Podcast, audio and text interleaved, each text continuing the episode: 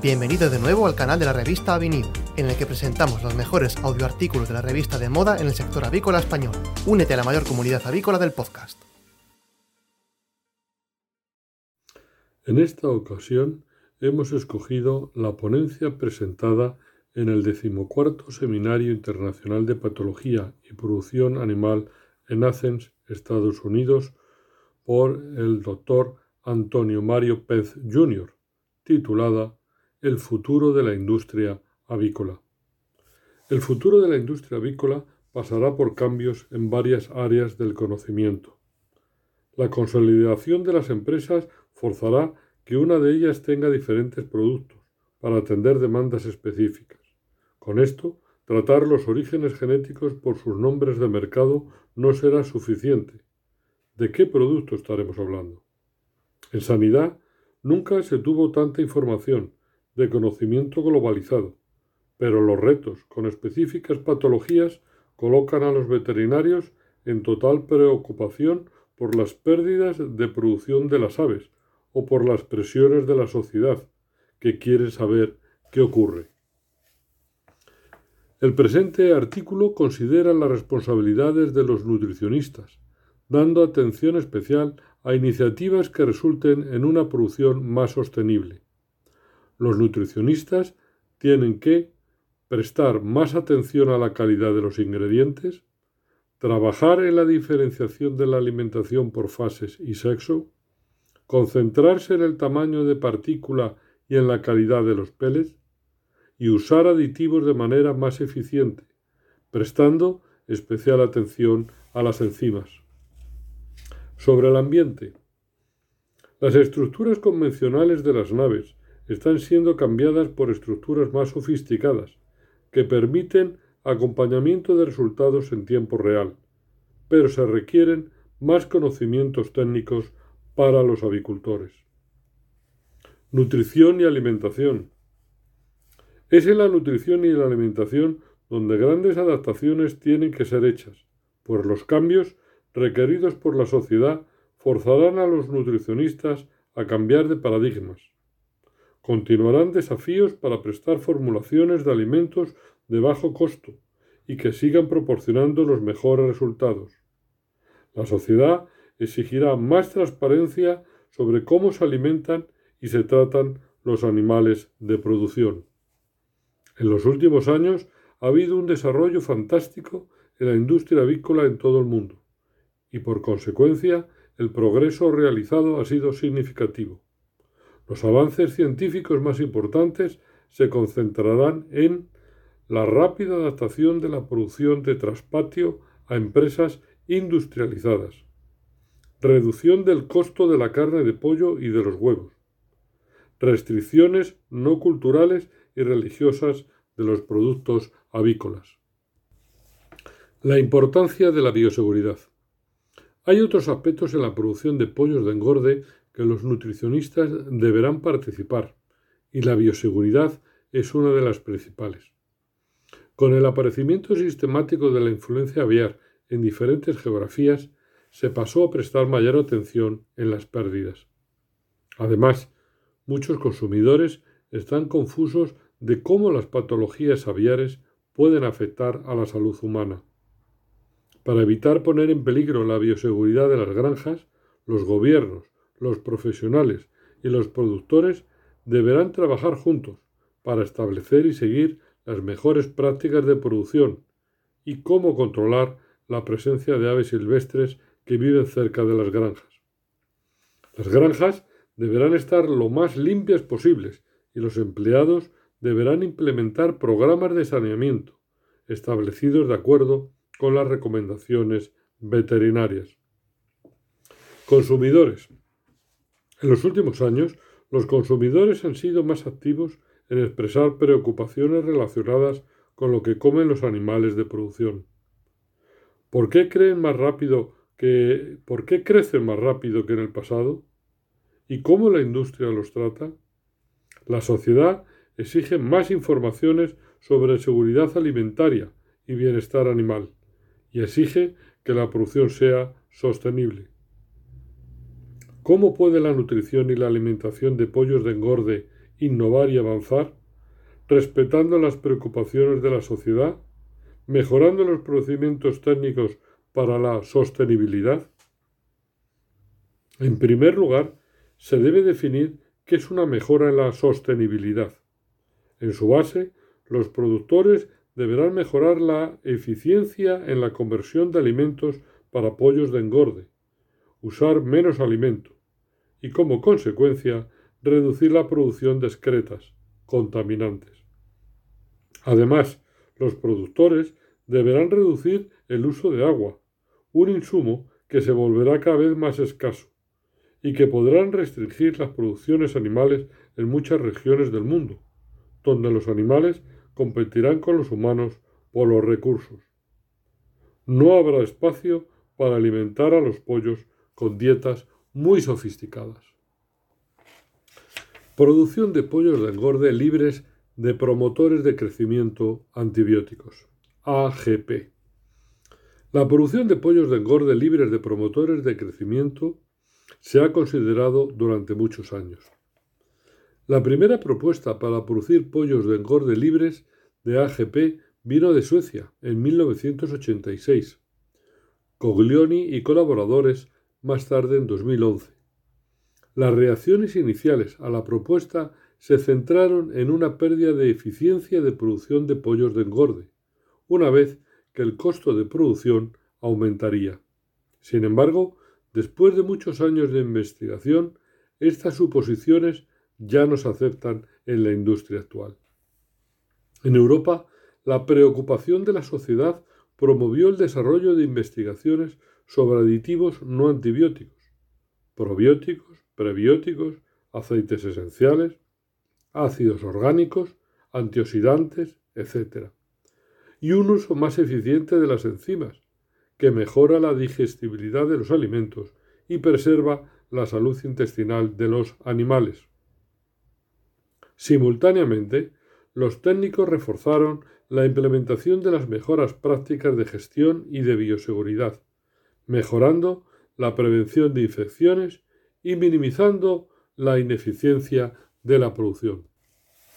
La propuesta de alimentación animal libre AGP empezó en 2010 cuando la FDA solicitó que se desarrollase una estrategia para eliminar el uso de productos antimicrobianos mejoradores de desempeño y que se permitiese solamente el uso de antibióticos terapéuticos bajo la supervisión de un veterinario. Actualmente, la producción de animales libres de AGP es una opción en muchos países, pero la velocidad de, de implementación varía. En 2015, los Estados Unidos finalmente se unieron al movimiento europeo. Análisis de ingredientes. Conocer la composición de los ingredientes con la ayuda de un laboratorio cualificado es obligatorio si los nutricionistas quieren formular alimentos con un margen de seguridad mínimo. Los datos históricos muestran que muchos nutricionistas subestiman los valores de nutrientes de los ingredientes, lo que no garantiza un mejor rendimiento de los pollos, lo que se traduce en una pérdida incremental de nutrientes y un posible aumento de la contaminación, nitrógeno y fósforo ambiental. Con el progreso de la tecnología NIR, los molinos no tienen excusa para no tener una constante evaluación de nutrientes en los ingredientes empleados, como dijo Black en 2014. La eliminación del uso de productos antimicrobianos en producción de animales tuvo una consecuencia importante. Los supermercados y cadenas de alimentación aceptaron el desafío y empezaron a informar que los ingredientes empleados en sus productos no contendrían más AGP. Los consumidores aceptaron bien esta propuesta y el movimiento sin AGP sigue creciendo. Hoy en día, la reducción de los antibióticos en la producción sigue siendo una importante prioridad de innovación para los nutricionistas. Los ingredientes utilizados en las dietas no son solo ingredientes básicos en la formulación de piensos, sino que son proveedores de nutrientes fundamentales para la producción eficiente de los animales. Tecnologías como la formulación de alimentos en línea pasan a permitir que se alcance más rápida la nutrición de precisión. Esta tecnología, con la instalación de NIR en las líneas de transporte de ingredientes antes del mezclador, posibilita una lectura inmediata y la consiguiente formulación y dosificación, de acuerdo con la composición de nutrientes de los ingredientes que fueron leídos. Digestibilidad y alimentación por fase.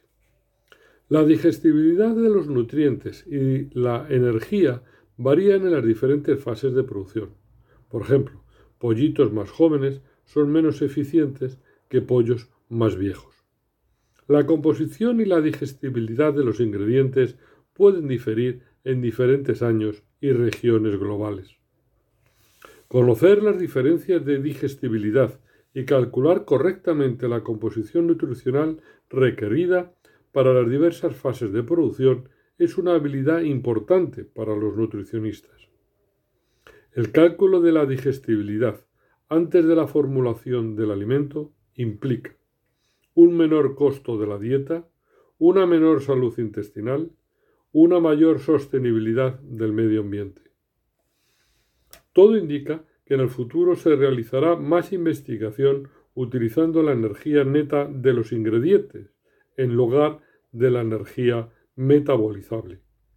Otro método que favorecerá la sostenibilidad del ambiente y que supondrá un refuerzo positivo para el concepto de nutrición de precisión. Además de mejorar la evaluación de la digestibilidad de los, de los ingredientes, los nutricionistas deberán considerar el aumento de número de fases de producción, puesto que reduce el desperdicio de nutrientes. El uso de cinco fases en comparación con tres fases de la alimentación de los pollos de engorde aumenta la precisión de lisina. Pasando de cuatro a seis fases de producción de pollos de engorde en 0 a 42 días de edad y complementando las seis dietas con aminoácidos lisina, metionina, treonina, isoleucina, valina, arginina y triptófano, los investigadores identificaron que la excreción de nitrógeno se redujo un 40% en comparación con la propuesta control de cuatro fases. Con la nueva comprensión de la importancia de la alimentación por fases, es importante considerar las limitaciones de la estructura de la planta de alimentos cuando se desarrolla un proyecto nuevo de molino de alimento y su propuesta de logística, de modo que la nueva estructura no se convierta en el cuello de botella de la producción. Alimentación por sexo. En general, la alimentación por sexo es un tema polémico entre nutricionistas técnicos y gerentes de plantas de alimento y de procesamiento. Pero en el futuro, un enfoque creciente en la sostenibilidad requerirá que todas las áreas de producción contribuyan logísticamente para la mejora de la actividad, dando fuerza a la producción por sexo separado. Producción por sexo separado es la cuando existen diferencias suficientes para justificar la producción por sexos, entre los siguientes factores. Velocidad de crecimiento de machos y hembras, composición corporal, exigencias de nutrientes y comportamiento de las aves en la nave. La producción por sexo separado promueve la reducción del costo de la alimentación y, lo que es más importante, la reducción de la variabilidad del peso de sacrificio. Producción por sexo mixto. En la producción de sexo mixto, los machos necesitarán permanecer en las granjas por más tiempo, para llevar el peso a un valor promedio específico que las hembras no pueden alcanzar. La producción de sexo mixto puede duplicar la variabilidad del peso corporal, empeorando la eficiencia de alimentación de los machos y aumentando sus mortalidades, debido a los días adicionales en la granja. Tamaño de partícula y granulación. Los nutricionistas y los gerentes de plantas de alimento deben tener más en cuenta el tamaño de las partículas y la calidad de los pellets de los piensos. El alimento con un tamaño de partícula más grande promueve un mejor desarrollo de la molleja, una mejor motilidad gástrica y reflujo gastroduodenal, una mejora de la digestión de los nutrientes y una reducción de la entrada de patógenos en el intestino. Las partículas grandes requieren menos energía durante la aprensión del alimento, ya que las aves requieren menos actividad para ingerir la misma cantidad de alimento. Tanto el manual de Aviagen como el manual de Cobb muestran diferencias en la velocidad de ganancia de peso y en la conversión alimenticia de los diferentes sexos. Los pollos de engorde de cada una de estas líneas requieren diferentes alimentos y nutrientes para cada uno de los sexos y fases. Estas consideraciones fueron confirmadas por Faraday en 2015, cuando empleando metaanálisis evaluaron datos de las líneas Cobb y Ross, concluyendo que los machos requieren más lisina que las hembras y que existe una diferencia en el requerimiento de lisina según la línea.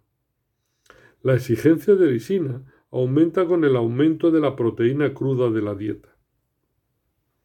Dietas peletizadas. Los pollos de engorde alimentados con dietas peletizadas mostraron un mejor rendimiento que aquellos alimentados con dietas harinadas, con una mejora directamente relacionada con la calidad del gránulo. Los pellets permiten una mayor densidad de alimento, favorecen la ingesta del alimento, reducen la energía para el consumo y favorecen la digestibilidad del almidón y de las proteínas y la reducción del desperdicio de alimento. Varios estudios agregan que el pellet mejora la actividad intestinal, como lo demuestra el aumento en la altura de las vellosidades y su relación con la profundidad de las criptas. El tamaño de partícula del maíz grueso y dietas peletizadas mejoran el desarrollo y la función de la molleja y mejoran el uso de los nutrientes y la energía del alimento, permitiendo un mejor rendimiento de los pollos. Aditivos enzimas. La pregunta es, ¿cómo sustituir los antibióticos mejoradores de crecimiento sin comprometer la productividad de los pollos de engorde? En esta línea están enzimas antioxidantes, prebióticos, probióticos, aceites esenciales, ácidos orgánicos, polifenoles, etc. Las enzimas son proteínas que pueden mejorar la digestión de nutrientes y energía, pero también ofrecen nutrientes y energía a los animales que la consumen. En los últimos 15 o 20 años, las tecnologías de desarrollo de las enzimas han crecido muy rápidamente y continuarán haciéndolo. En 1996, Cowan y colaboradores ya dijeron que las enzimas podrían mejorar la digestibilidad de los ingredientes y la absorción de los nutrientes y energía. En 2010, el doctor Penz y Bruno reforzaron la idea de que el empleo de las enzimas reduce la excreción de contaminantes en los desechos animales. Existen muchas enzimas disponibles para ayudar a la digestión de fósforo, calcio, carbohidratos, proteínas y lípidos de las dietas que se ofrecen a los animales. Pero las enzimas no siempre funcionan con una eficiencia del 100%, porque son fuentes exógenas. Para que las eficiencias del uso de las enzimas aumenten, los nutricionistas tienen que tomar decisiones correctas. Debe evaluarse si las mezclas de las enzimas con los demás ingredientes de la dieta son adecuadas y que la dieta tenga disponibilidad del sustrato para que las enzimas actúen. Gran cantidad de información disponible describe la manera en que las enzimas actúan y cuándo deben de ser empleadas.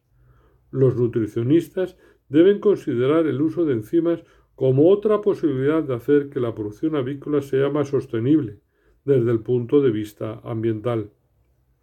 Si consideramos que las enzimas mejoran la utilización de los nutrientes y de la energía, colaboran en reducir la eliminación de desechos y la contaminación del ambiente con nitrógeno y fósforo. Gracias a la producción de pollos de engorde libres de AGP, la salud intestinal es más importante que nunca. Alrededor del 70% de la respuesta inmune de las aves es proporcionada por la estimulación de las células del tracto digestivo y las enzimas bien usadas tienen un efecto único y positivo sobre las respuestas inmunes de los pollos desde el intestino. Descarga el artículo completo en avinews.com y mantente actualizado con las últimas noticias del sector. Hasta pronto, Agricaster.